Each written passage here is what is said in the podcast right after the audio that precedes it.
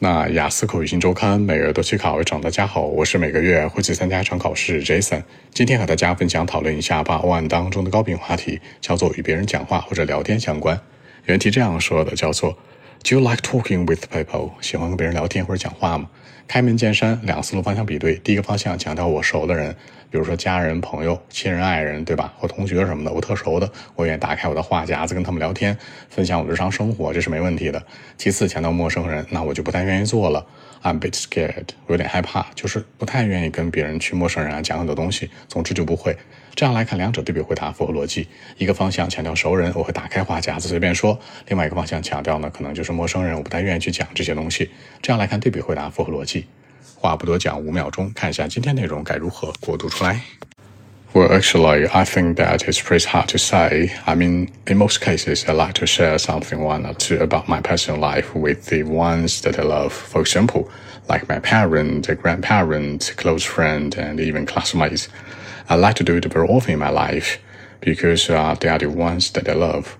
But occasionally, with other people, for example, like some strangers, I mean the ones that I'm not familiar with, I don't like to talk with them. I mean, I'm a bit scared. I mean, it's very strange to me. So I think that uh, in most cases, I like to talk with the ones that I love or that I'm familiar with, but some strangers, I don't like to talk with them. So that's it. 那在结尾的时候呢，这森强调了一下陌生人，也就是说呢，陌生人啊，我不太愿意打开话匣子跟他们聊天，我觉得有点恐惧或者有点害怕，总之有点那个社恐是吧？我觉得不太舒服。考官接下来就会问了，那你为什么会觉得不愿意跟陌生人聊天呀？那你觉得跟陌生人聊天会聊什么呢？可以形成更多话题的比对。